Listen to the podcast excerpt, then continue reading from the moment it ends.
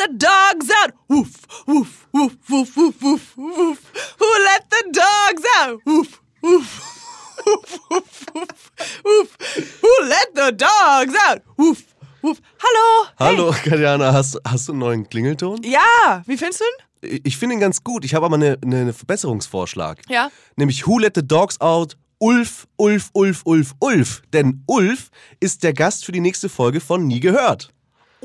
Okay, klar. Und, und Ulf ist nämlich ähm, ist der? Crossover-Coach. Das heißt, er ähm, rät und coacht sowohl Hunde als auch Manager. Boah, dass das da geht, das habe ich davon noch nie von gehört. Ja, ich, das sind wahrscheinlich die gleichen Methoden. Aber das kannst du ja dann nachfragen. Who let the dogs out? Ulf, Ulf, Ulf, Ulf, Ulf. Ulf. Ich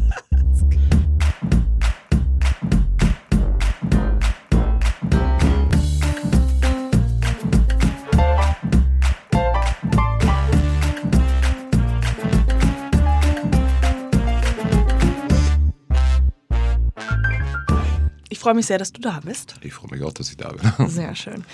Ähm, Ulf Philippa, äh, ist das ein. Ich möchte gerne zuerst ein bisschen über deinen Namen sprechen. Woher kommt denn der Vorname? Weil es ist nicht so. Der Vorname ist eigentlich ein klassisch nordischer Vorname. Kurioserweise heißt er Wolf. Das heißt also sehr passend zu meiner Tätigkeit. Mein Vater hat da wohl eine sehr große Weitsicht gehabt. Der hat schon Vorahnungen gehabt. Ja, dann äh, könntest du uns direkt mal erzählen, warum, ähm, wieso das so ist. Weil du ja, ich will einfach nur, dass du deinen Beruf jetzt mal sagst. Ja, meinen Beruf zu erklären ist manchmal ganz schwer. Wir haben eigentlich einen Begriff gefunden, den wir jetzt also mehr oder weniger aus der Not heraus haben äh, ja, ähm, ja gebären müssen. Das ist, äh, wir nennen unsere Tätigkeit heute Crossover Coaching. Crossover Coaching ist eine, eine äh, Tätigkeit, die in zwei Bereiche zeitgleich zielt. Das heißt, angefangen hat das Ganze und das tue ich heute noch sehr intensiv äh, mit der Arbeit mit Hunden. Das heißt, Genau. also, zu uns kamen Hundehalter, die im Grunde genommen natürlich äh, einen, einen äh, Ausbildungsbedarf mit sich gebracht haben, Hunde, die nicht ansprechbar waren, Hunde, die erzogen werden sollten. Und äh, in der Profession, das zu verbessern, ist eine zweite Ebene entstanden. Genau, ja, also das ist super spannend, da kommen wir vielleicht später nochmal zu. Aber nochmal den Anfang, nochmal so, war, was hast du denn davor gemacht oder wie kam es denn dazu, dass äh, du in den Bereich Hundecoaching reingekommen bist? Ach, Das ist manchmal wie die Jungfrau zum Kinde kommen. Das heißt, ich selbst bin Werbefotograf. Das ist meine Profession. Und ich würde das als solche bezeichnen. Das heißt, ich habe das immer leidenschaftlich getätigt. Ich habe das also immer mit vollem Herzblut getan. Hatte allerdings auch sehr äh, unorthodoxe Arbeitszeiten. Ich habe sehr viel in der Nacht gearbeitet und war tagsüber damit mit, mit sehr viel Freizeit gesegnet. Warum nachts? Was war Ähm, viele Kunden hatten eben Terminaufträge, das war es gerade in der Produktfotografie, die eben in der Nacht abgearbeitet werden mussten, weil sie dann termingesteuert waren. Dann mussten wir uns in der Vergangenheit noch auf Labore einstellen. Das heißt, die gab es ja noch. Äh, Ich glaube, zur Zeit der digitalen Fotografie ist das kaum noch vorstellbar. Ne? Man hat also die Nacht durchgearbeitet, hat morgens sein Ergebnis ins Labor gebracht und gehofft, dass alles gut gegangen ist. Ja. So, und wenn denen nicht so war, dann war natürlich die Tagesschicht auch noch mal dran. Ne? Das heißt also insofern äh, war da Nachtarbeit sehr, sehr häufig der Fall. Das heißt, man hat na- nachts produziert und tagsüber eben dann äh, die Entwicklung abgewartet.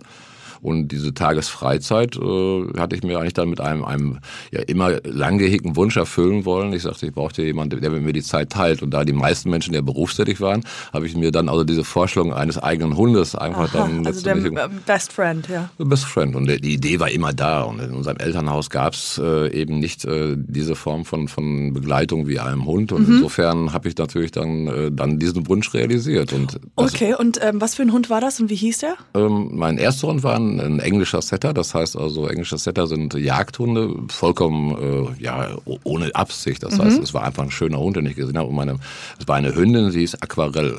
Aquarell. Aquarell, ja. Aha, okay, sehr schön. War der Anfang von allem, was, was, Mhm. was ich heute tätige. Aquarell.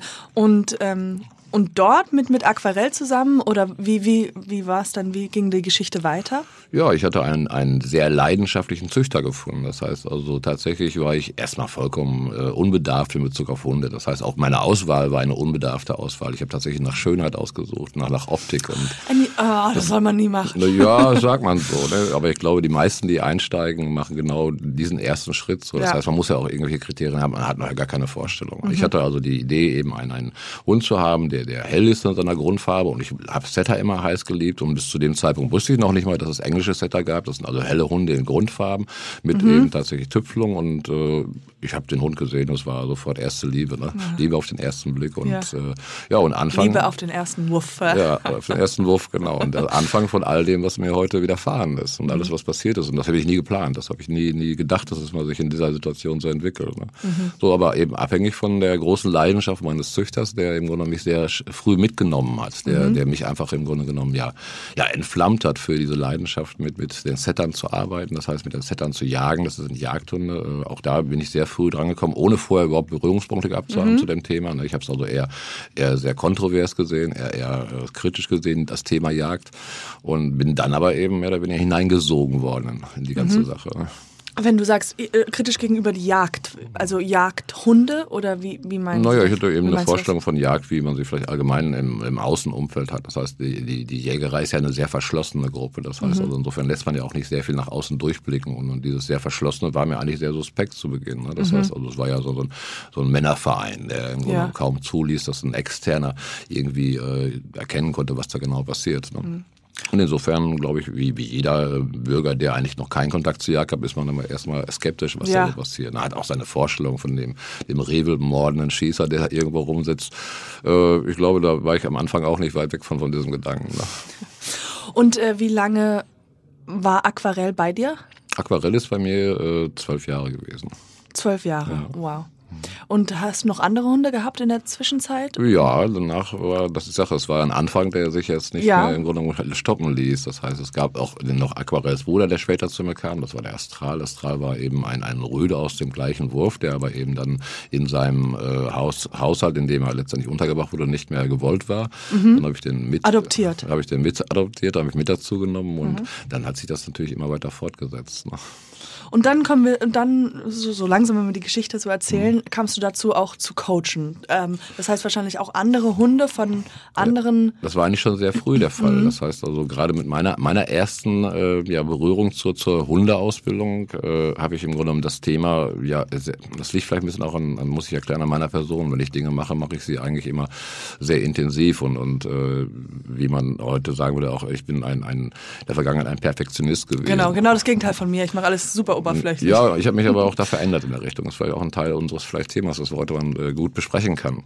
Äh, Perfektionismus hat mich aber sehr lange begleitet und Mhm. war eben auch eine Art und Weise, Dinge auszuführen. Und egal, worauf ich mich gestürzt habe, ich habe es immer in dieser Art und Weise getätigt. Also eben auch das Thema Hundeausbildung. Ne? Ja. Und ich war sehr früh in Wie lange dauert so eine Hundeausbildung? auch das ist immer unterschiedlich. Das ist im Grunde genommen erstmal natürlich sehr stark abhängig von eben auch dem Ausführenden. Es gibt einmal auf der einen Seite den Inhalt, den man vermittelt und auf der anderen Seite aber auch die, die Intensität der, der Ausführung selbst, die man annimmt. Ne? Äh, wobei, jetzt muss ich das vielleicht sehr früh schon sagen, äh, das, was ich damals getätigt habe, das ist es heute lange nicht mehr. Genau, äh, ja. Insofern ist dieser, dieser zeitliche Bezug, man hat damals, glaube ich, eben im halben Jahr und Jahr Training auf jeden Fall gerechnet ne? oder, Mhm. oder zum Teil auch länger. Äh, wir sehen heute Hundeausbildungen, die noch auf dieser klassischen Betrachtungsweise beruhen, die fakt faktisch ein Leben lang getätigt werden. Ne? Mhm. Und das hat sich also mehr und mehr im Grunde dahingehend ausgeufert. Und das war auch ein Grund, warum wir verändert haben. Ne? Wie, wie meinen Sie das? Wie meinst du das? Äh, Mit dem verändert haben? Ja. Na, verändert haben heißt, wir haben heute eine Schulungsform, die allen Schulungen, die es im Markt gibt, widerspricht. Die gänzlich im Grunde genommen das Gegenteil von all dem darstellt, was heute im Grunde genommen mehr oder weniger propagiert wird. Und Okay, und also können wir genau, können wir da ein bisschen spezifischer werden? Also wenn die sagen, äh, normalerweise sagen, äh, ganz, oberf äh, ganz ähm, oberflächliches Wissen, was ich so kenne, Mhm. dass man den Hund zum Beispiel, ähm, wenn er äh, irgendwo hinmacht, wo man nicht will, dass man die Schnauze nimmt und das Ah, reintreibt. Auf genau, das ist, Fall, das nein. ist alt, also das ist jetzt so alte, alte, Solche Ideen gibt es nach wie vor noch. Immer das heißt, noch, nach ja. Mhm. wie vor sind eben immer Gehorsamsmodelle, die Grundlage der Schulung sind. Und genau diesen Gehorsam stellen wir in Frage. Wir würden heute sagen, dass Gehorsam sogar letztendlich Anlass ist, warum Hunde heute draußen nicht funktionieren. Mhm. Gehorsam tötet Bereitschaft, ist eine Aussage, die eben ganz groß bei uns geschrieben steht. Gehorsam tötet tötet Bereitschaft. Bereitschaft. Ich habe eben Aha. noch einen schönen Satz gelesen während der Fahrt und äh, da habe ich mich eigentlich wiedererkannt. Da ging es um ein Institut in, in Linz und die, das nennt sich Schule des Ungehorsams und konnte mich sofort darin wiedererkennen. Ja. Ich dachte also genau, das ist vielleicht das, was auch unsere Tätigkeit beschreibt, die Schule des Ungehorsams. Mhm. Ähm, tatsächlich ist äh, der Gehorsamsgedanke nach wie vor in der Hundeausbildung, egal in welcher Form der Ausübung vorzufinden und das ist die Ursache für eben die ganzen Mängel, die heute entstehen. Man sucht die Mängel aber ganz woanders. Mhm. Das heißt, man sucht die Mängel in dem Wesen Hund, das heißt also in dem Instinkthaften, Genau. in dem Triebhaften, ne?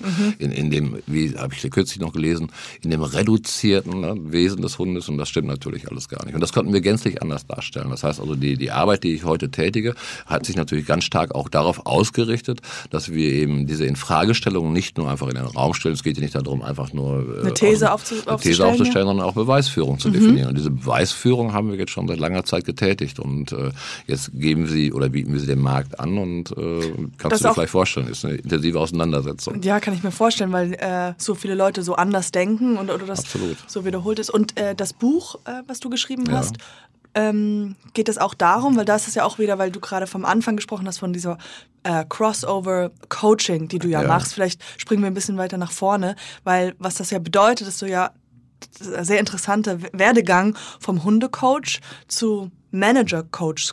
Äh, Ja, auch. Ne? Das heißt, es ist ja ganz nie ein, ein, ein, separates Thema, sondern es sind Zusammen, ja. Themen, die ich parallel auch führe und tatsächlich eben sich eröffnen durch die Erklärung. Was, was ich also benötigte, um letztendlich diese neue Betrachtung Hund zu erzeugen, war erstmal die Auseinandersetzung mit dem Halter selbst. Das heißt, der Halter selbst musste erstmal sich mit sich auseinandersetzen. Äh, unser, eine unserer Kernthese ist die sogenannte Gleichwertigkeitswahrnehmung. Ne? Der Hund ist ein Säugetier. ah, okay, okay, und, ja. Und dieses Säugetier äh, hat erstmal kaum Unterscheidung. Man nimmt jedoch an, dass der Hund andersartig wäre. Mhm. Und diese Andersartigkeit, die man bisher immer vorausgesetzt hat, die haben wir in Frage stellen können. Das heißt, wir haben also durch eben intensive Hintergrundrecherche erkennen können, dass tatsächlich der Hund nichts andersartiges mit sich bringt. Im Gegenteil. Das heißt, dass die Grundlagen, die wir in unserer Betrachtung unserer Arbeit benötigen, erstmal identisch sind. Das Mhm. Säugetier ist ein, ein, ein energieeffizientes Lebewesen. Es handelt nach Notwendigkeit. Es ist, und das ist eben ein ganz wesentlicher Punkt, ein Lebewesen, das sich selbst eigenverantwortlich betrachtet.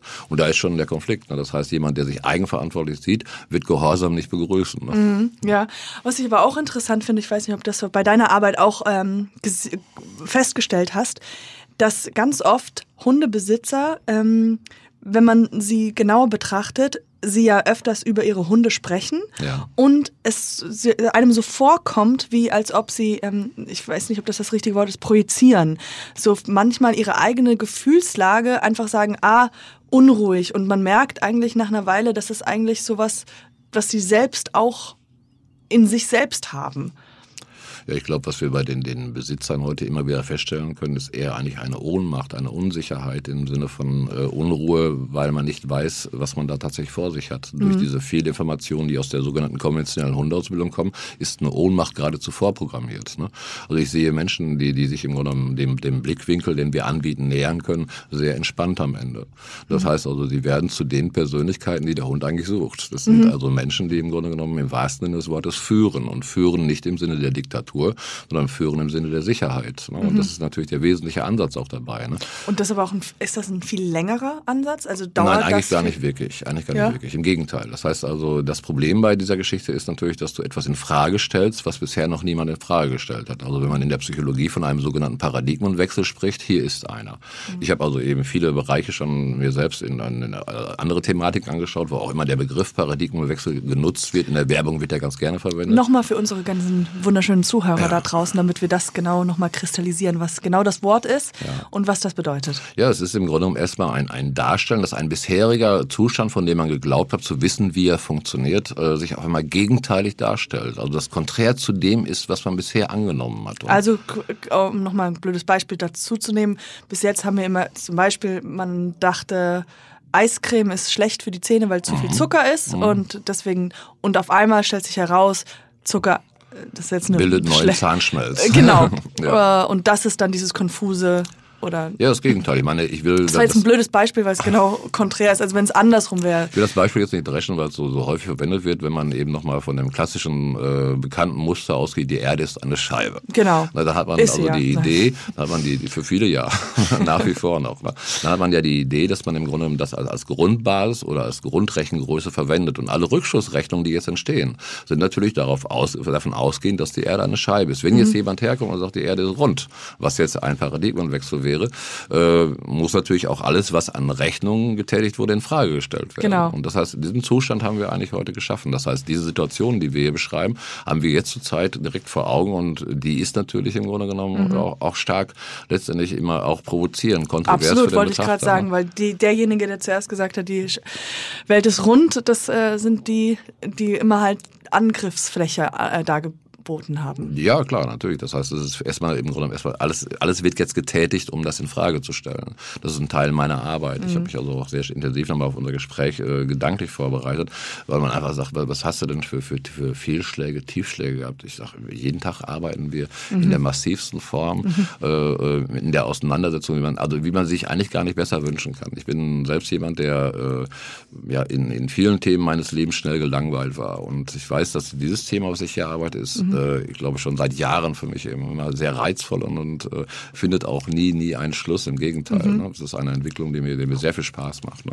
Und wie lange ungefähr zeitlich ist, würdest du sagen, ist diese Entwicklung? Ich würde sagen, jetzt fast über 30 Jahre. Oh, okay. Ja. Es hat Wow. also klein begonnen und hat sich immer weiter eben dynamisiert und, ist unaufhaltsam. Ich will einen kleinen Schlenker machen. Ähm, und zwar geht es darum, ähm, du hast eine wunderschöne Stimme. Danke. Ähm, das ist wirklich, also für unsere Podcast-Hörer da draußen wird das wahrscheinlich sehr angenehm sein, weil die sehr tief und ähm, schön ist. ähm, Hätte ich doch zuhören müssen. Ne? Was? Hätte ich doch zuhören müssen. ja, genau.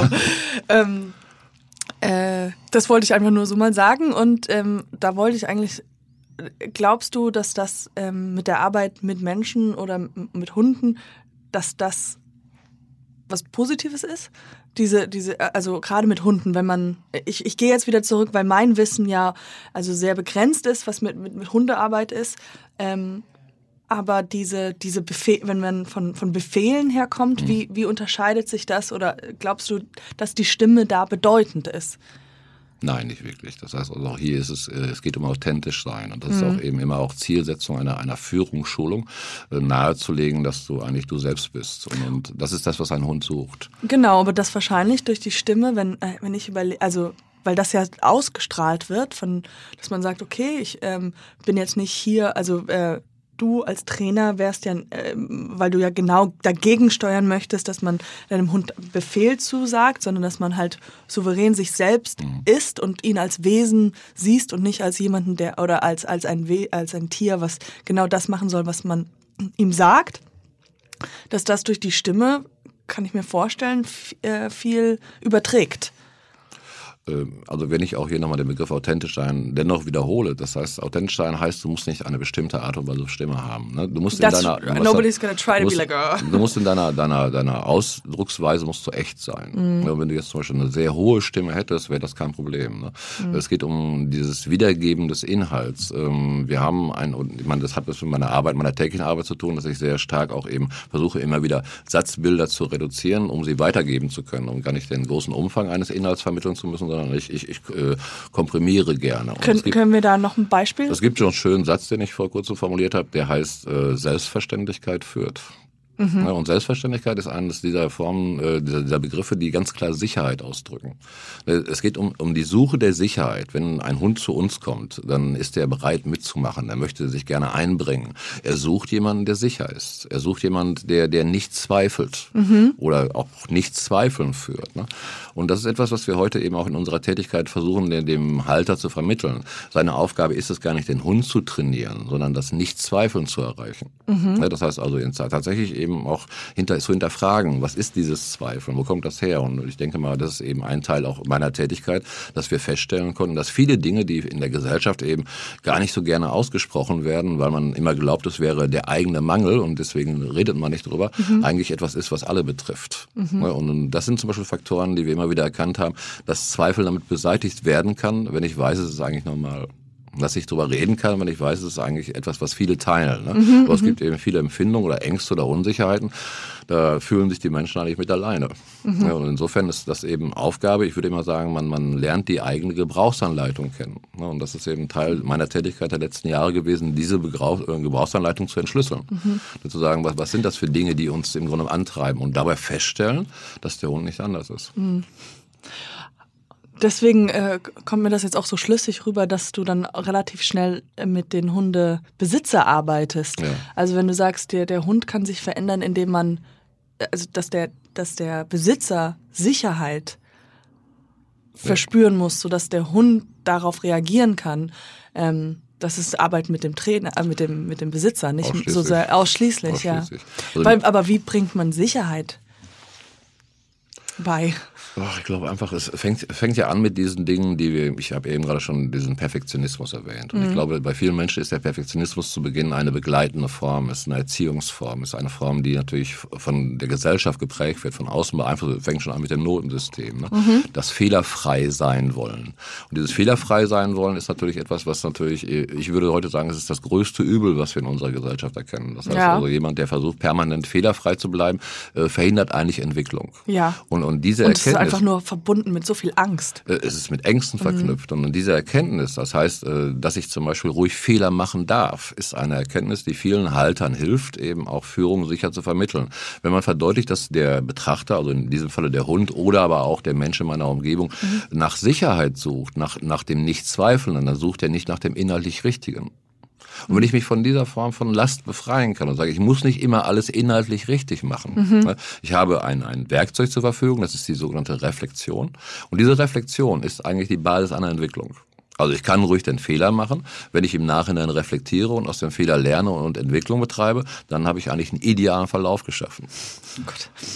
Ne? Und das ist etwas, was wir natürlich genau äh, nutzen können, um, um Ängste zu nehmen. Also wenn ich nicht mehr die Angst haben muss, etwas falsch machen zu können, dann geht es eben dorthin, dass man eben einfach viel unbefangener an die Dinge herangeht. Dito oder ich, kann, ich kann das, kann das vielleicht sogar verknüpfen, weil wir eben über das Thema auch im, im Crossover reden. Mhm. Tatsächlich war das genau einmal eine Aufgabenstellung, äh, die an uns herangetragen wurde. Wenn ich sage uns, meine ich natürlich meine Familie, unser, unsere Gemeinschaft, die mittlerweile auch mit uns diesen Gedanken vertritt. Äh, Es war ein Unternehmen, hier ging es um den Humanführungssektor, Mhm. das dann auf uns zugetreten ist, das den Wunsch hatte, dass ich eben in die, die Belegschaft kommen sollte, dass ich mit der Belegschaft reden sollte und ihnen beibringen sollte, Fehler zu machen. Ich fand, das war eine der interessantesten Aufgaben, Mhm, Ja. die man so an mich gestellt hat. Und zwar erklärte sich das darin, dass es ein, ein klassisches deutsches Ingenieurswesen war. Ja. Und man hatte diese Menschen ein Leben lang darauf getrimmt, fehlerfrei zu Absolut, arbeiten. ja. Aber in der Globalisierung äh, ist das Unternehmen nicht mehr marktfähig gewesen, wenn man eben diese Zeiträume genutzt hat, um fehlerfrei zu bleiben. Ja. Und tatsächlich war eben der Gedanke der, dass man eben mehr Dynamik, mehr Energie in das Unternehmen bringt, wenn man eben den Mitarbeitern auch gewährt, Fehler zu machen. Oh Gott. Ja, äh, super interessant. Ich kann mir auch vorstellen, dass dann äh, genau die Leute versuchen dann die besten Fehler zu machen. Also auch da fehlerfrei die Den perfekt- besten, den perfekten Fehler. perfekten Fehler zu Ja. machen. Ja, ich glaube, das ist wirklich diese die die gewisse Entspannung zu sehen. Ich habe einen Fehler gemacht, das, aber es geht weiter. Es ist nicht das Ende von der Welt. Weil, weil genau dieses immer aufrecht zu erhalten, immer dieser perfekt, alles perfekt machen zu können Es oder gibt so zu einen schönen wollen. Satz, der heißt, aus Fehlern wird man klug. Ne, Aus und- Fehler, oh, dann bin ich sehr intelligent. Ja, und genau darum geht es ja. Ich sage, möchte ich es denn verhindern, klug Ja. zu werden? Das ist ja immer die Frage, die auch damit in Verbindung steht. Wenn, wenn alle Welt darauf achtet, alles perfekt zu machen, würde es äh, ein Verhindern sein des Klugwerdens. Mhm, absolut, ja, klar. Das können wir nicht unterstützen. Ja. Ja. Weil, ich glaube auch, was ich gerade, weil ich das nur noch mal reingesprochen habe mit der Angst, Ja. ähm, das ist ja, die, die Angst ist dann so dick und fest und, und überall, dass man so fast sich gar nicht mehr bewegen kann. Immer so dieses, okay, ich kann mich, ich will da keinen Fehler da machen, da nicht machen, der dann so einen so nach unten Ja, man drückt. fängt vieles auch gar nicht erst an. Das heißt also, einmal ist es die, die, die äh, Bewegungslosigkeit, die wir beschreiben, aber man beginnt auch gar nichts Neues. Ne? Das heißt, äh, ich kann das selbst aus der Erinnerung, aus meiner eigenen Vergangenheit noch so äh, ja, rückblickend sehen, wie ich mich im Grunde in der Vergangenheit geschützt habe. Ich habe also Dinge, die ich nicht hätte perfekt ausführen können, gar nicht erst begonnen. Ja. Und dann gibt es einfach eine ganz simple Strategie. Man redet die so lange schlecht, bis die auch nicht zu tätigen sind. Ja, ne? ja. Und äh, man hat also geglaubt, dass man sich davor im Grunde genommen äh, geschützt hat, hat aber das Gegenteil getätigt. Ich kann also heute sagen, dass man mit einer Umkehr in diesem Gedanken äh, ganz anders äh, ja, neu erlebt. Denn Man kann an viele Dinge ganz anders rangehen. Ne? Glaubst du, das ist etwas ähm, auch was sehr Deutsches? Ähm, dass, dass man dieser Drang zum Perfektionismus ja, oder absolut. Das ist mal grundsätzlich deutsch. Ne? Das heißt also nicht, nicht, dass es nicht andere Nationen gäbe, die die ähnliche Form von, Mhm. äh, ja, sagen wir, Erziehungsmängeln mit sich tragen müssen, aber es ist erstmal sehr, sehr deutsch. Mhm. Ne? Wobei, wenn ich jetzt beobachte und ich habe ja das große Vergnügen in meiner Arbeit eben auch ganz viele Altersgruppen vor Augen zu haben, ich kann ganz eindeutig sagen, es verändert sich. Ne? Wollte ich nämlich auch sagen. Ich habe das Gefühl, die Jüngeren oder eine neue, neue Schwung an, an äh, jungen Menschen ähm, haben mehrere, mehr Erfahrung beim Scheitern. Und wenn man das auch, weil ich glaube, Angst besteht ja auch daraus, dass, ähm, oder das kann ich von meinem eigenen Leben erzählen, äh, dass ähm, zum Beispiel meine Ängste, äh, sei es mit der Sprache oder der Rechtschreibung, sowas Simples, dass ich da zum Beispiel immer so dahinter, dass, dass ich so Angst habe, weil ich denke, ach, die anderen werden sich drauf stürzen und mich da fertig Ja, machen und sagen, ah, du kannst nicht schreiben oder irgendwie so, da ist ein Rechtschreibfehler oder sowas. Und ich glaube, je mehr man selber Fehler macht, desto mehr merkt man auch, die anderen interessieren sich auch nicht so sehr dafür. Das ist Oder alles ma- so. machen sie identisch. Oder die haben die identischen. Und genau wie du gerade nochmal anknüpfend mit dem, äh, was du besprochen hast, dass man halt, wenn man merkt, ah, ich habe diese Fehler, jemand anderes hat diese Fehler, verbindet das ja auch. Das ist der Gedanke, dass man im Da- Grunde I Gemeinsamkeit got hat it. miteinander.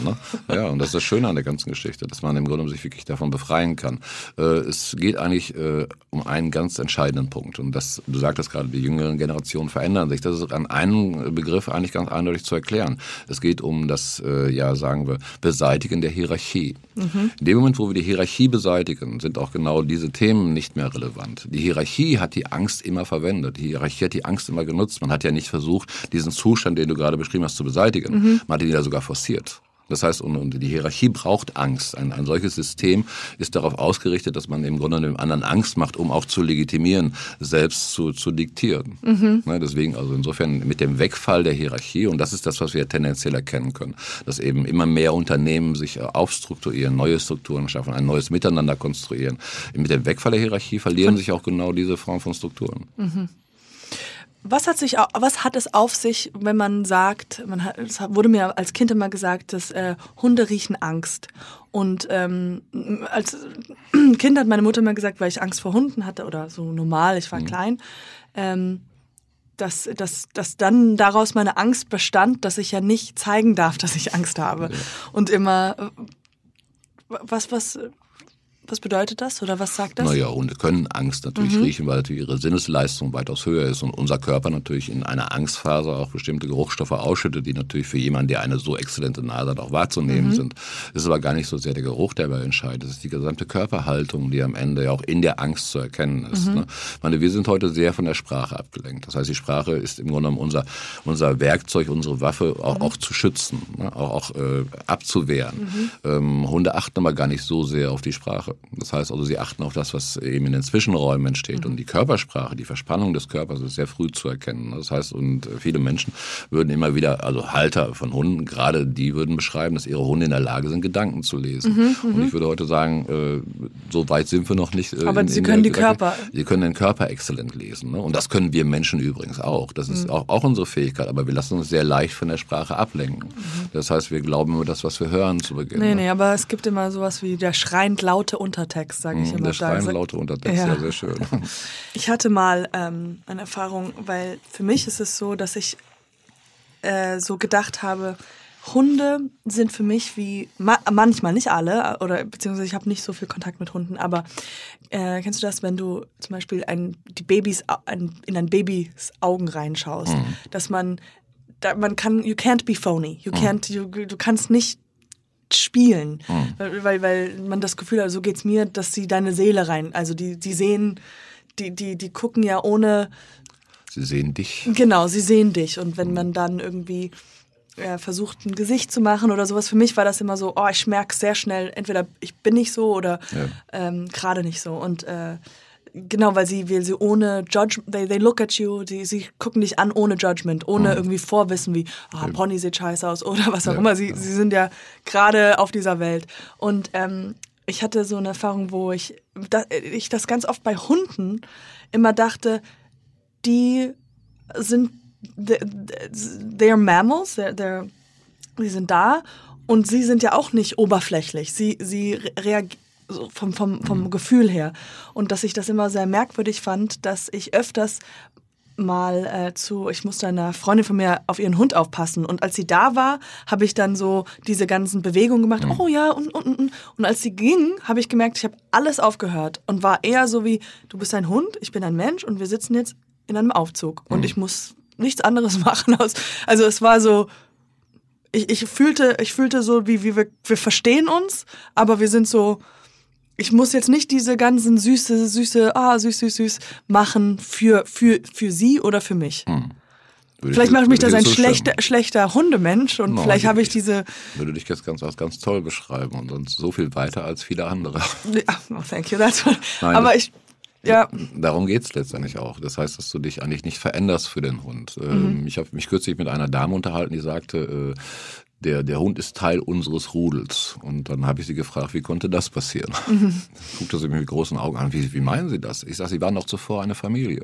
ja, okay, und jetzt seid ihr auf einmal Wie konnten, wie Schritte konnte, wie zurück. konnten Sie zum Rudel werden? Ja, ja. ne? ja nee, ich würde das auch so nicht bezeichnen. Du merkst zum Beispiel, Schritte zurück sind es ja nicht. Das Ja, sind ja nur, aber ich- nur ja. zwei Begriffe von äh, einer Gemeinschaft, die sich eigentlich identisch aufbaut. Mhm. Wir beobachten zwei Familien. Äh, Ich glaube aber alleine schon in dem Begriff Rudel es steht schon die Absicht drin, den Hund erstmal natürlich in einer sogenannten Nichtvergleichbarkeit darzustellen. Und das ist ja ein, ein, ein Satz, den man ganz häufig hört. Du darfst Hund nicht mit Menschen vergleichen oder du darfst den Hund nicht vermenschlichen. Und wir würden genau diesen Satz in Frage stellen. Wir würden sagen, der Vergleich ist eine ganz wichtige Form, um überhaupt erstmal zu erkennen, wer vor dir steht. Wir benutzen als Menschen den Vergleich in unserer Psychologie, um Sicherheit zu erfahren. Also wenn wir jemanden kennenlernen, wir beiden hatten ja gerade das Vergnügen, ist es so, dass man im Grunde zu Beginn vergleicht. Man guckt, ja. wo kategorisiert man jemand ein. Ja. Das hat nichts mit, mit äh, gut oder böse zu tun. Das hat erstmal was mit Sicherheit zu tun. Genau, Man schafft eine ja. Ordnung. Und eben dann, wenn ich jemand eine solche Ordnung nehme, eine solche Struktur, indem ich sage, du darfst nicht vergleichen, ist eine Unsicherheit eigentlich schon vorprogrammiert. Ja. Das heißt, insofern ist das mit Sicherheit eines dieser Übel oder Ursachen, warum Hundeerziehung heute nicht funktioniert. Ne, weil man erstmal von einer falschen Basis ausgeht. Also selbst wenn ich bereit bin zu vergleichen, heißt das nicht, den anderen gleich machen zu wollen. Das heißt erstmal ausschließlich, dass ich jetzt hingehe und das Vertraute neben das noch Unvertraute stelle. Ne, das heißt, und das Ergebnis muss auch nicht ein gleich werden am Ende. Ne? Und das hast du getan in dem, Fahr in dem Fahrstuhl, was du beschrieben hast. Ne? ja, Das ist erstmal normal benommen und du von der ganz normalen Ausgangssituation ausgegangen. Ne? Das reduzierte Betrachten ist, glaube ich, eben einer dieser Punkte. Ne? Das heißt, man neigt so schnell dazu, den anderen zu reduzieren. Reduzieren hat was mit, mit Unsicherheit zu tun, mit Angst zu tun. Das heißt, in der Psychologie reduziert man, um eben sich vor dem anderen abzusichern. Ja. das, oder man könnte auch sagen, man erhebt sich selbst. Ja, um erstmal natürlich im Grunde genommen dass das Nicht-Erkennbare erstmal äh, einen Schutz vor dem Nicht-Erkennbaren aufzubauen. Und tatsächlich erkennst du es an einem Begriff, dass du jemand reduziert siehst, wenn du zum Beispiel ihm Kontrolle zugestehst, die du selbst ablehnst. Immer wenn du über eine bestimmte Personengruppe sagst, die müsste mal kontrolliert werden, dann sagst du damit, dass du sie reduziert siehst. genau, weil man sich ja dadurch äh, über sie stellst. Ja, oder? aber wenn du sie gleichwertig sehen würdest, dann würdest du ja die Belange heranziehen, die dich betreffen würden. Mhm. Du würdest ja sagen, Kontrolle auf keinen Fall. Ne, Du lehnst ja Kontrolle ab und insofern würdest du im Grunde genommen in dem Moment, wo du anderen Kontrolle, Kontrolle zugestehst, natürlich sagen, die sind anders. Mhm, Die sind nicht so wie ich. Hundecoaching ist kompliziert. Ja, es ist, es ist das Schöne, es ist die Auseinandersetzung mit dem Menschen selbst. Das heißt, Ja. der Hund ist hier Zuschauer, er ist Zuschauer unserer Veränderung. Das heißt also, der Mensch, der beginnt bei uns letztendlich diese, diese Schritte zu gehen, verändert sich generell. Ne, Auch in seinem Leben, in seinem Privatleben, in seinem Arbeitsleben. Es ist ein um sich greifender Prozess und das war auch die Ursache für diese zweite Ebene, die wir äh, letztendlich eröffnet haben. Die war eigentlich eher zufällig. Die Erkenntnis, die entstanden ist und die konnte ich eben immer in unseren Unterrichten beobachten, war die, dass äh, Menschen, die mit mir im Gespräch waren, nach gut zehn Minuten nicht mehr beim Hund waren. Das heißt, ja, ja. ihnen fiel jemand ein, den sie kannten von ihrem Arbeitsplatz, wenn wir über Persönlichkeiten gesprochen haben, die die auch gerne kontrollieren, begrenzen, einschneiden, unsichere Persönlichkeiten. Man konnte es in, an sich selbst erkennen, man konnte es an anderen Personen in seinem Umfeld sofort erkennen. Und, und wir waren eigentlich schon nach gut zehn Minuten nicht mehr beim Hund. ja, und das war insofern ganz vorteilhaft, weil man sich jetzt auseinandersetzen konnte, ohne direkt selbst im Zentrum zu stehen. Und das ist der Vorteil dieser, dieser Crossover-Betrachtung. Genau, das wollte ich, dass man halt da, das meinte ich mit diesem ähm, am Anfang, dieses äh, Projizieren oder beziehungsweise ist es diese zum Beispiel nervöse Energie, die der Hund dann aufschnappt, oder? Ist das dieses und dass man halt dann sagt, dass man dass Na- der Hund das so mit sich nimmt. Naja, sagen wir mal, durch die, das Reduzieren ist man in der, oder ist man der Meinung, dass Hunde so wären. Und, und äh, der Hund selbst, der zu uns kommt, ähm, sucht eigentlich ja erstmal nicht nach einem bestimmten Inhalt. Er möchte wahrgenommen werden, er möchte gefallen, er möchte äh, Aufmerksamkeit, Anerkennung binden. Ne? Und er hat aber keine Vorstellung, wie eine Gruppe funktioniert, in die er neuerdings kommt. Er hat auch keine, keine Qualitätsordnung, die er mit sich bringt. Es gibt auch hier wieder einen schönen Satz, der heißt, in der Natur gibt es kein richtig und kein falsch. Weil Wir haben immer diese Vorstellung, dass es sowas wie moralische Kriterien, Regelwerke gäbe, die der Hund vielleicht sogar kennen müsse indirekt. Nein, er kennt sie nicht. Aber glaubst du an Chaos und Ordnung? Also das, diese, diese Yin und Yang, die gibt's Ähm, ja schon. Ja, definitiv, aber, aber es ist eben nicht, eben nicht mit einer moralischen Bewertung. Genau, das ist richtig. ne? Nicht Das heißt, richtig und falsch, sondern Chaos bedeutet ja nicht schlecht und Eben, Ordnung eben. bedeutet das, gut, sondern das sind, das sind Werte einer Kultur. Äh, ja, genau. Das sind Werte einer Kultur, je nach Zuordnung. Ne? Dass man im Grunde genommen sehen kann, dass man erstmal, wenn jemand zu uns kommt, erstmal nach, nach erfolgreich und erfolglos schaut. Also mit dem Wunsch der Anerkennung sucht er nach dem erfolgreichsten Instrument, das Anerkennung bindet. Er weiß nicht, welches das sein wird. So, und jetzt wird er das untersuchen und wird dabei im Regelfall feststellen, dass ein, ein hektischer Hund, ein, ein hebeliger Hund, eher wahrgenommen wird als ein ruhiger Hund. Das ist meist der Grund, warum die meisten Hunde sich so hektisch darstellen.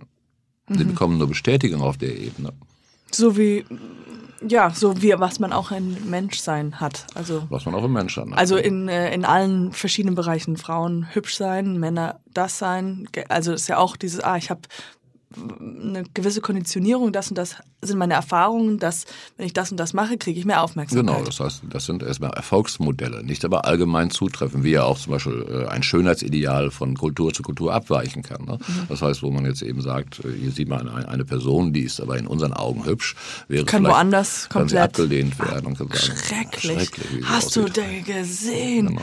Mit ihren prallen Lippen, das ist ja furchtbar. Die prallen Lippen, ja, ich glaube, manch ein Stamm mag das aber.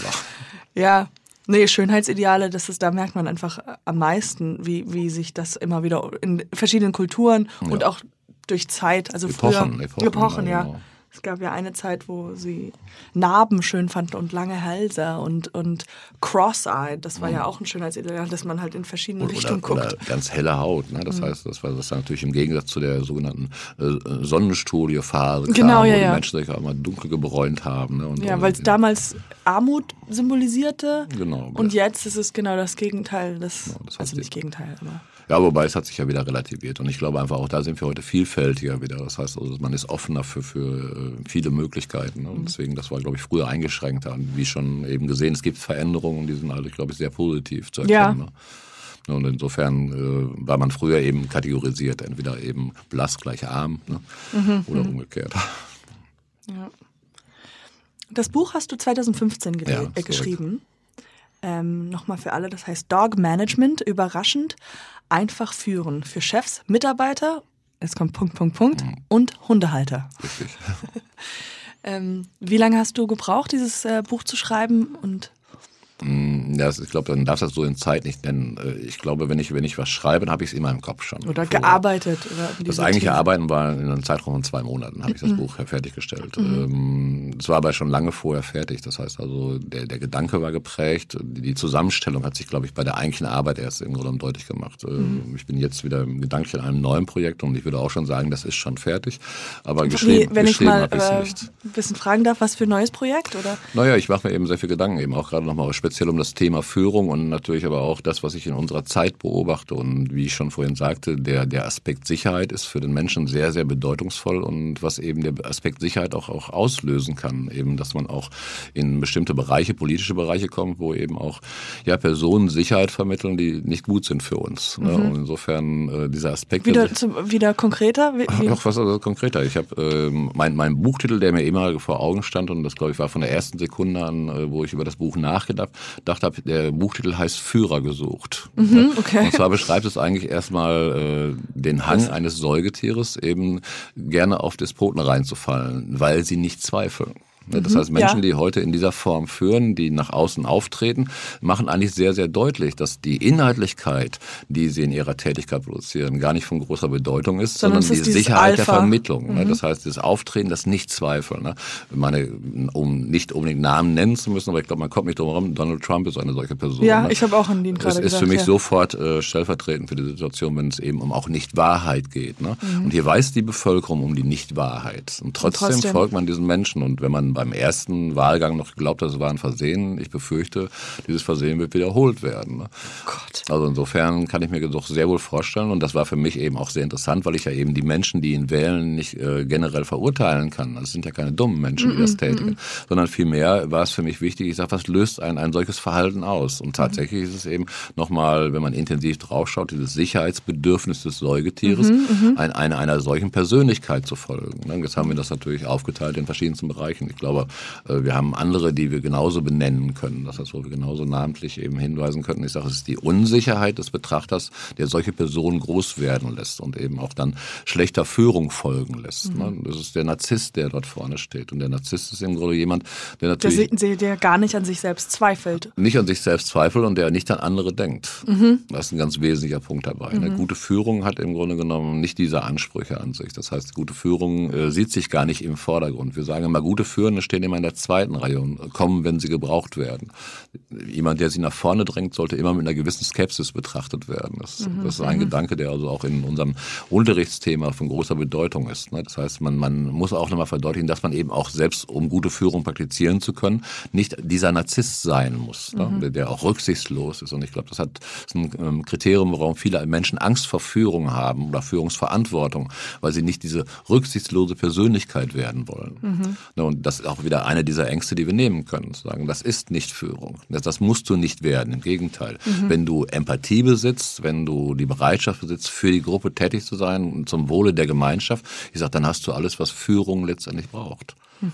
Ne? Und dann kannst du führen. Ja, aber die, ähm, die schnelle, das schnelle Ergebnis, die, der Quick Fix ist ja eigentlich diese, diese andere Strategie, die ja auch die ist wie Trump, wie einfach narzisstisch sein und Inhalt ist relativ egal und einfach ähm, äh, Führungs... Äh, Ja, aber ich glaube, das ist die Idee auch. ich, ich sag, dass, dass das nicht gut ist Ja. oder beziehungsweise dass es das soll es ja nicht sein, weil wie du gerade gemeint hast, das ist ja etwas, was immer ein bisschen suspekt ist. Ich glaube, das war die Idee des Buches, dass man einfach so mal sagt, ich sagte, ich habe vorhin schon den Begriff Gebrauchsanleitung ausgesprochen. Ich sage, wenn ich Bescheid weiß über diese Art und Weise meines Bedürfnisses, meiner Suche und natürlich auch der Neigung, eventuell dann dem Falschen nachzulaufen, dann, dann kann ich eben mit meiner Erfahrung, die wir täglich tätigen, dass Benennung Ohnmacht auslöst. In dem Moment, wo ich etwas benennen kann und auch deutlich machen kann, dass es kein Mangel ist, sondern dass wir alle erstmal so funktionieren. Und ich, wenn ich sichtbar machen kann, dann kann ich auch verhindern, dass solche Leute nach vorne kommen. Na, deswegen ist es also weitaus vorteilhaft zu erklären, was ist gute Führung eigentlich, denn damit kann ich ja auch eine Suche aktivieren nach guter Führung. Na, Das heißt, und nicht mir mehr äh, ja, erzählen lassen, dass eine Diktatur gute Führung wäre oder der Bestimmer, der Durchsetzer. Ne? Es gibt eben auch Begriffe in der Hunderziehung, der Konsequente.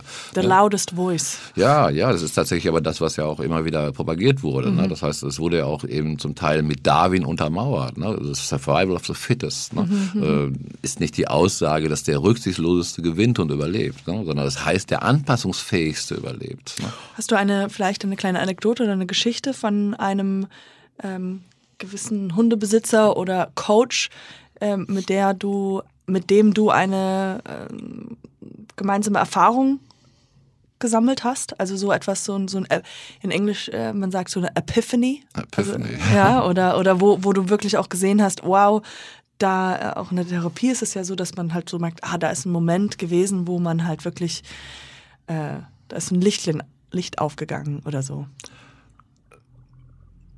Nein, kann ich so nicht sagen, weil das ist eigentlich eine, eine kontinuierliche Auseinandersetzung. Ne? Ähm, wie gesagt, als ich vorhin die 30 Jahre genannt habe, ist das eigentlich eher eine, eine, eine ich will nicht sagen schleichende Tätigkeit, sondern eine kontinuierliche Tätigkeit. Ähm, das ist etwas, das ich im Grunde genommen zulasse einfach, dass ich mir eben Dinge nach, nach Unterrichten anschaue und eben nach wie vor heute noch immer wieder auch die Frage der, der Veränderung, der Verbesserung stelle. Also das, was ich vorhin mit der Reflexion beschrieben habe, praktiziere ich äh, exzessiv immer noch ganz genau, ganz intensiv immer noch. Und äh, das das ist, glaube ich, der entscheidende Aspekt dabei, dass man eben gar nicht so sehr auf eine Zielsetzung ausgerichtet oder auf diese Aha-Momente, mhm. sondern dass man eigentlich eine kontinuierliche Hinterfragung produziert. Ne? Und auch mhm. hier Hinterfragung nicht im Sinne des Kritischseins, des Schlechtseins, des Mangelhaften, sondern eben einfach nochmal, ich schaue mir an, was ich getätigt habe und, und, und äh, schaue mir die Reaktion meines Gegenübers an, schaue mir die Reaktion des Hundes an, wie man dort zusammenkommen kann. Und äh, tatsächlich ist eben heute mein Gedanke meiner Profession, eben nie aufzuhören zu fragen. Ne? Das heißt also, diese, diese Aha-Momente tauchen eigentlich nicht in dieser Form so, so eben mhm. äh, schlagartig auf, sondern entwickeln sich nach und nach mhm. immer mehr. Ne? Das heißt also, insofern ist auch dieser Gedanke des Infragestellens des Gehorsams erst in den Jahren immer mehr entstanden. Also mhm. die Grundidee war gar nicht den Gehorsam zu beseitigen, sondern eben eher eine Eindeutigkeit zu formulieren. Mhm. Und eben mit eben dieser Auseinandersetzung wurde immer deutlicher, dass es eben die Ursache ist, die, die im Gehorsamsprinzip zu erkennen ist. Das ist ein historisches Prinzip. Ne? Viele Menschen glauben nach wie vor heute noch, dass Hunde in ihrem eigenen, ja, sagen wir, familiären Verband im Gehorsam miteinander umgehen. Hunde kennen das gar nicht. Ne? Ein Gehorsamsdenken ist ein rein humanes Denken. Ne? Mhm. ist also eben in der Tierwelt, und das ist vielleicht ein Begriff, den man so gar nicht verwenden kann, weil der Mensch ist halt ein Säugetier. Also insofern ist es ein ganz ungünstiger Differenzierungsbegriff, mhm. das Tier. Also in der Welt des Hundes gibt es keinen Gehorsam. Und was ist beim Wolf? Ja, das ist die Lieblingsfrage, die immer wieder auftaucht sofort. Und man kann praktisch sagen, sobald die sogenannte Hierarchie angestoßen wird, der Begriff Hierarchie oder eben tatsächlich auch Gehorsamsmodelle, dann taucht der Wolf sofort auf. Und ich glaube, der Wolf selbst, wenn er wüsste, was wir dort über ihn reden, wird sich wahrscheinlich schütteln. Ne? Oder wird das Bein heben wahrscheinlich im Zweifelsfalle ne? und Piss off sagen. Ja. Das ist tatsächlich eben erstmal eine, natürlich eben eine Behauptung, die der Mensch natürlich benutzt, um seine Form von Wahrnehmung zu bestätigen. Wenn man Wölfe aber in, in, in sagen wir, frei lebender Form betrachtet, würde man diese Form von, von Modellen niemals wiedererkennen. Ne? Selbst die Ordnungssysteme, die wir heute kennen, Alpha, ne, das ist ja ein System, das der Mensch sich ausgedacht hat. Und man muss natürlich auch äh, erkennen, dass in der Frühzeit, in der ersten Wahrnehmung von, von wild lebenden Tieren, die ja gar nicht wild leben waren in der Beobachtung, mhm. sondern das waren meist Gehegetiere. Mhm. Dort gibt es sowas wie Hierarchien, dort gibt es sowas wie Hackordnung. Das ist bei Menschen nicht anders. Ne? Wenn, wenn ich im Gefängnis äh, sitze und dort soziale Studien über das Zusammenleben von Menschen betreiben würde, würde ich am Ende auch mit der Idee einer Hackordnung nach Hause kommen. Mhm. Ne? Das heißt, diese Strukturen basieren darauf, dass man sich nicht ausweichen kann. Ein, ein Gehorsamssystem basiert auf Kontrolle und Kontrolle, Kontrolle wäre in der Natur gar nicht möglich. Mhm. Das heißt, es gibt ja keine, keine Ummantelung, keinen geschlossenen Raum. Das heißt, ein solches Denksystem wäre gar nicht auszuführen. Mhm. Ja, also insofern, klar, der Wolf wird immer gerne zitiert und ich glaube gerade aber auch im Beobachten des Wolfes würde man eben viel mehr sehen, wie soziale Gemeinschaft funktioniert, als denn eben Gehorsamsgemeinschaft. Mhm. Das ist ein hochsoziales Individuum. Hm.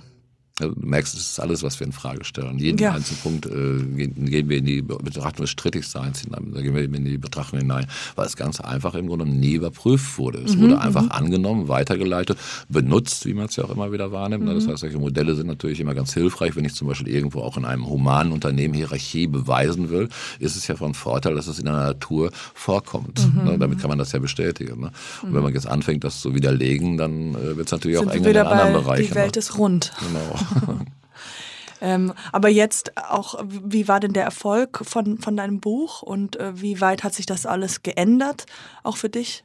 Ja, sagen wir so. Das heißt also im Vorfeld war natürlich erstmal die Bestätigung da, dass dieses Buch im Grunde genommen auch im Führungssektor, im humanen Führungssektor funktioniert. Mhm. Das war erstmal eine Idee. Das heißt, ich habe mich also hier auch in Hamburg, das ist, Hamburg ist für mich immer eine Stadt, die, die sehr viel Veränderung mit sich bringt. Deswegen mhm. bin ich immer gerne in Hamburg. Mhm. Also hier in Hamburg im Grunde genommen, als ich mit dem äh, Mohlmann Verlag zu Beginn gesprochen habe, war sehr früh die Idee da, dass da irgendwas Besonderes hintersteckt. Mhm. Und in unserem ersten Gespräch habe ich also schon mit dem Verlag einen Buchvertrag gemacht, obwohl ich noch nicht eine Zeile geschrieben habe, sondern es mhm. ging allein aus diesem Gespräch hervor.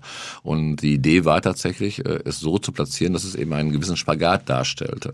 Äh, also ich war angehalten, Hundebeispiele, um eine gewisse Farblichkeit äh, zu erzeugen, einzubringen, aber eben die, der Schwerpunkt war eben die humane Führungswelt. Das war auch beim Moormann Verlag so letztendlich gedacht, weil das ist ihr Kernthema. Das ist eben kein Hundebuchverlag gewesen, was viele auch überrascht hat zu mhm. Beginn, dass eben dieser Verlag ein solches Buch produziert. Aber sie haben die Hintergründigkeit des Buches erkannt. Mhm. Und tatsächlich mit eben Erscheinen des Buches sind wir sofort auf Platz eins im Managementbereich geschossen. Das heißt ja. also, es hat also im Grunde genommen äh, ohne jede Bremse den Durchlauf geschafft. Und, und äh, ja, das war für mich zu Beginn auch, ja, ich weiß, überraschend schon. Ich bin jetzt nicht jemand, der sagt, ich setze das voraus. Mhm. Äh, es war für mich eine ganz tolle Wahrnehmungssituation. Situationen. Und Du so, nein, eigentlich wollte ich gerade äh, Versagen üben. Jetzt Also so ähnlich. bin ich ne? Platz eins geworden. Ja, ja, klar. Aber, ich glaube, das gelingt aber auch dann, wenn man so herangeht. Ja. Mhm. Wenn man sich auch das Scheitern letztendlich gönnt. ne? Ich habe also nicht diese, diese Ambition gehabt, dass es ein äh, Spiegel-Bestseller wird, was es am Ende war.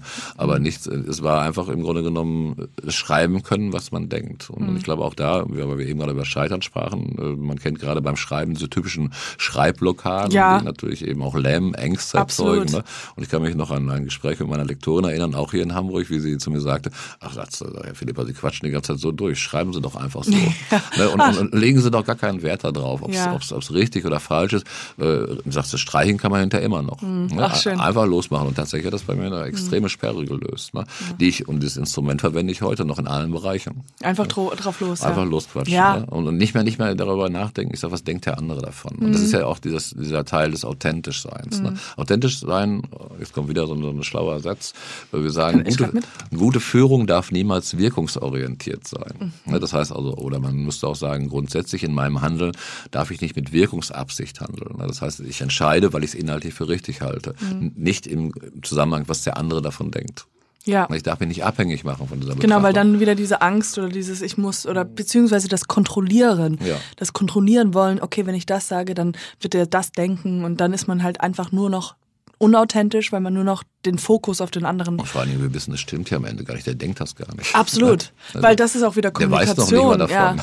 Kommunikation ist auch so, so, so eine Sache, dass man halt, man geht ja von sich selbst aus und wenn man was sagt, muss das ja bei dem anderen, kann das ja bei dem anderen komplett woanders Ja. anknop äh, ankommen. Ja, auf Also- jeden Fall sind es ja nur meine Ängste, die es zu einem, einem bestimmten Thema machen und Mhm. der andere äh, ist gar nicht in dieser Art und Weise davon betroffen. Und wenn man tatsächlich irgendwann mal die Gelegenheit hat, darüber zu reden, stellt man fest, äh, das war gar nicht gerechtfertigt. Mhm. Und das meinte ich mit auch, auch dieser, ja, vielleicht, ich will nicht sagen verlorene Zeit. Ich bin niemand, der bedauert. Ich schaue zum Beispiel bei der Betrachtung meiner Leistung oder meines Lebens nie nach hinten. Ich nutze eben äh, meine, meine Handlungen äh, zur Erkenntnis, so zur Reflexion und entwickle mich weiter. Aber ich habe, glaube ich, nie bedauert. Ne, Dass man einfach sagen kann, hetze mal. Ne? Aber auf der anderen Seite, wenn man sagt, so, äh, das heißt, es gibt bestimmte Möglichkeiten, da kann ich Zeit einfach noch intensiver nutzen und, und einfach auch, ja, mir einfach mehr Raum schaffen, mehr, mehr erleben. Ich, wobei ich jetzt aber nicht Freizeitgesellschaft meine, ne? Mhm, machen wir andere Dinge. Es ist Dinge wie heute hier. Ne? Das ja. also auch das ist ein Teil dieser, Betrachtung, ne? indem man es einfach macht. Ja. Ne? Es hat mich angesprochen, ich konnte noch nicht mal sofort sagen, was ist es überhaupt. Ne? Ja. So, aber es hat mich sofort im Grunde berührt und ich dachte, gut, dann fährst du los. Ne? Oh, okay, und tatsächlich mit dieser Entscheidung. Ich habe mich dann mehr oder weniger in den Zug gesetzt und äh, Ja. so, mach es. Ne? Und nicht einfach so, oh, was, was kann mit Ängste oder mit ach, Zeit und Naja, sowas. die Ängste sind schon da, die, sind, die kommen natürlich, aber auch damit weiß ich ja mittlerweile umzugehen. Ne, Also auch eben in dieser Form von Benennung kann ich natürlich dann sagen, ist gut, tu es dennoch. Du, man, mit der Form der Benennung ist es so wie, als ob man auch einfach ein, eine Stecknadel in so, einem, äh, in so einen Luftballon reintut. Man, man, ent, man äh, nimmt die ganze Energie von dieser Anspannung von Angst oder was auch immer, was es Ja, ist. Man sagt einfach, noch, noch, noch deutlicher sagen. Angst äh, hat, ähm, nimmt mir immer die Entscheidung, weil, weil Angst lähmt mich und blockiert Mhm. Ja. mich. Und Benennung ermöglicht wieder Entscheidungen zu tätigen. Stimmt, Ich kann genau. in dem Moment jetzt sagen, wie gehe ich damit um? Ich, ich muss es nicht tun, Mhm. das wäre dann eine Entscheidung, ich kann es aber auch tätigen. Ne, Aber mit der Benennung habe ich immer die Option, wieder entscheiden zu können. Damit Genau. Mhm. bin ich raus aus der Angst. Ne, Und das, es, es hat wieder die Möglichkeit der Entwicklung, die ich jetzt zulasse, die ich jetzt im Grunde am Ende natürlich dann auch äh, ja, in gewisser Form auch steuern kann. Und, und auch das ist die Idee, die ich jetzt auch für das nächste Projekt habe, zu sagen, schaff ein Instrument, womit man im Grunde auch hier diese Dinge sichtbar machen kann und auch steuern kann. Und dann glaube ich eben daran, dass wenn man einfach auch, auch aufgeklärt ist über sich selbst, dass man am Ende im Grunde genommen auch, auch andere Entscheidungen trifft in seinem Leben. Ne? Besser ist nicht die Frage dabei. Ne? Ob man sich gut dabei fühlt, ist am Ende wichtig. ja, es ist äh, ein äh, wunderbares Gespräch. Also ich äh, fühle mich fast schon ein bisschen zen. Ich weiß nicht, warum das so anders. Ich glaube, ich bin einfach, ja, das war ein, ein wunderbares Gespräch. Ganz anders als andere. Äh, einfach, ich hoffe, das kommt auch bei dem Zuschauer, Zuhörer rüber. Das ist einfach, äh, du warst ein wunderbarer Gast. Wirklich, Dankeschön. das freut mich sehr. Ähm, ich, äh, ja, danke, dass du da warst. Ich sag nochmal hier, das muss ich nicht so oft er erwähnen, aber weil du ja so eine schöne Stimme hast, ich gebe dir auch nochmal, wenn du mal Halsschmerzen oder sowas hast oder irgendwas mit der Stimme hier, eine Verpackung Guillory Voice, Oh ja. die kriegst du da, weil ähm, die, das tut immer gut. Und dann ähm, verbeuge ich mich und bedanke mich für das wunderbare Gespräch. Ich bedanke mich für dein Zuhören. Okay. Und wir winken in die, ins Mikrofon. Das machen wir immer hier. Tschüss. Tschüss. Dieser Podcast wird präsentiert von Gelo Revoice. Besser gut bei Stimme.